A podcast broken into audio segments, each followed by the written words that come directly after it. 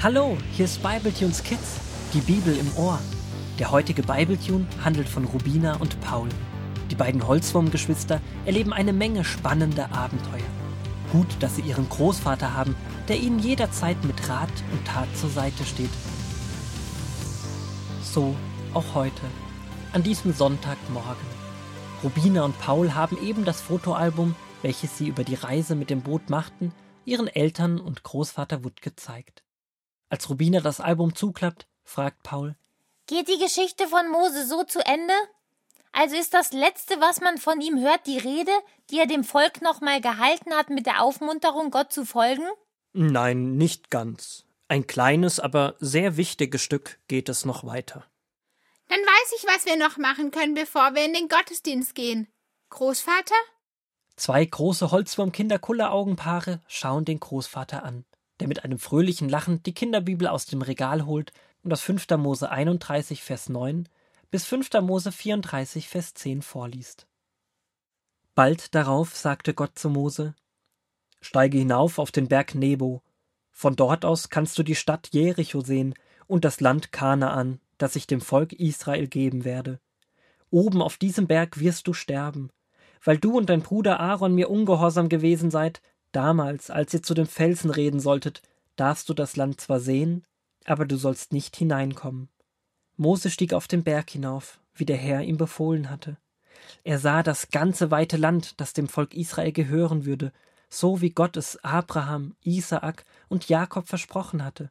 Dann starb Mose, der Diener des Herrn, und der Herr selbst begrub ihn. Bis heute hat niemand sein Grab gefunden. Die Israeliten weinten dreißig Tage lang um ihn. Nun war Josua der Führer des Volkes, und die Israeliten gehorchten ihm.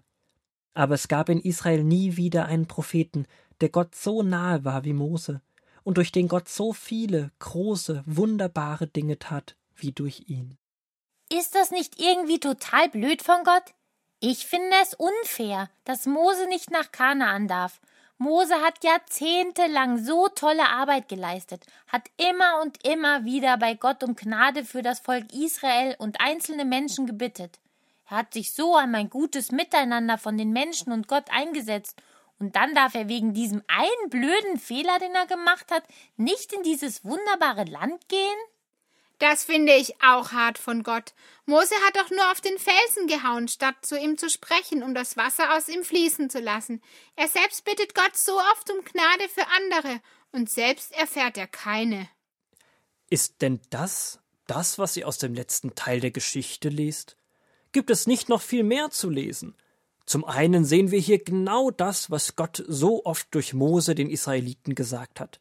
Nimm dein Handeln und Tun ernst. Du bist wichtig und das, was du tust, bleibt nie ohne Folgen. Leider können es auch sehr doofe und harte Folgen sein, aber sie beruhen auf dem, was du tust. Wir alle machen Dinge falsch. Wichtig ist, dass man nach den Fehlern wieder aufsteht und den richtigen Weg einschlägt. Das hat Mose doch auch getan. Er hat nach der Aktion mit dem Felsen total treu Gott geholfen, das Volk zu führen. Dennoch kannst du nie mit heutigen Taten deine vergangenen auslöschen. Was du tust, hast du getan. Ja, man kann Dinge im Jetzt und in der Zukunft besser machen, und trotzdem hat mein bereits hinter mir liegendes Verhalten Folgen. Ist es denn aber hier wirklich so, dass Gott keine Gnade zeigt? Dass er nicht trotzdem gut zu ihm ist? Schaut den Text nochmal genau an. Also auf den zweiten Blick tut Gott ganz schön viel Schönes für Mose.